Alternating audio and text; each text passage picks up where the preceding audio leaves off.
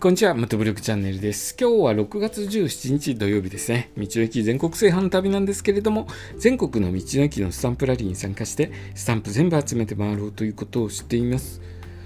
それでですね、今日関東の方、ずいぶん晴れて暑かったですね。30度以上の気温になっているところ多くあったんではないでしょうか。バイクでお出かけした方は暑くて大変だったんですよね。暑いですよね、バイク乗るとこの時期。でですね、今日はネッククーラーについてお話ししますね。ネッククーラー装着するだけで首を冷やせる便利アイテムです。えーね、首にかけるタイプなので両手を自由に使えるのがメリットです。まあ、いろいろな作業をしたり、えー、自転車乗ったりバイク乗ったりっていうことができますので非常に便利です。でネッククーラーにはですねいくつか種類がありまして PCM 素材のもの最近ダイソーでも見かけるようになりましたね、えー、PCM 素材。28度以下で硬くなる凍結する素材のことです。宇宙飛行士の体を守るために開発された素材でネッククーラーにも採用されています。短時間で凍結して溶けてもすぐに繰り返し使えるので省電力で環境に優しいのがメリットです。ただし溶けるとひんやり効果が薄くなってしまうため持続時間が短い点がデメリットです。屋内での使用がおすすめですということで去年非常にヒットした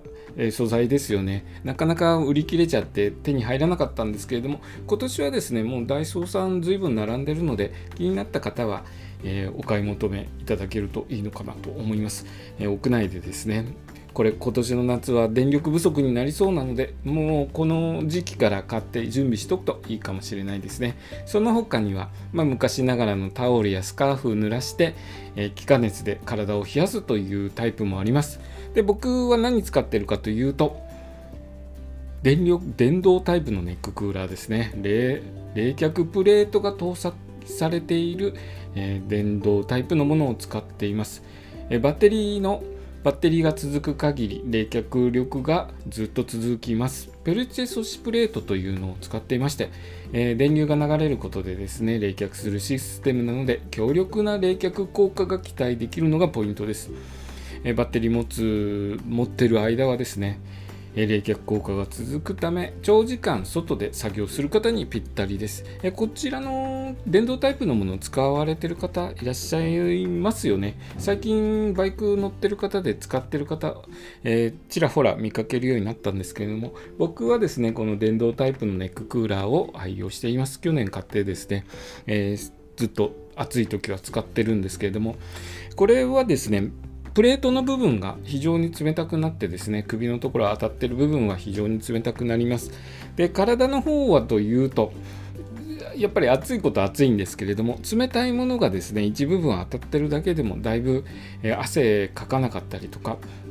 作業が楽になったりとかしますので、キャンプの時とかもですね、テントを撤収する時とか暑いじゃないですか。えー、そういう時にですね、こういうネッククーラーつけてることで、汗かく量が少なかったり、だいぶ楽に撤収作業できたりとかしますので、えーと、野外で活動する方はですね、ネッククーラー使ってみてはいかがでしょうか。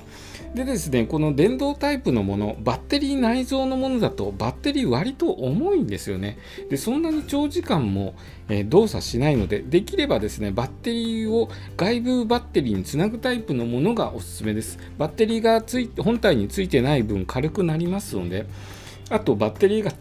ですね、モバイルバッテリーだといろいろご自身の持っている容量の大きいものをつけていただければ連続で動作する時間伸びますので僕はですね外部バッテリーにつなぐタイプのものモバイルバッテリーにつなぐものを使ってえモバイルバッテリー切れたら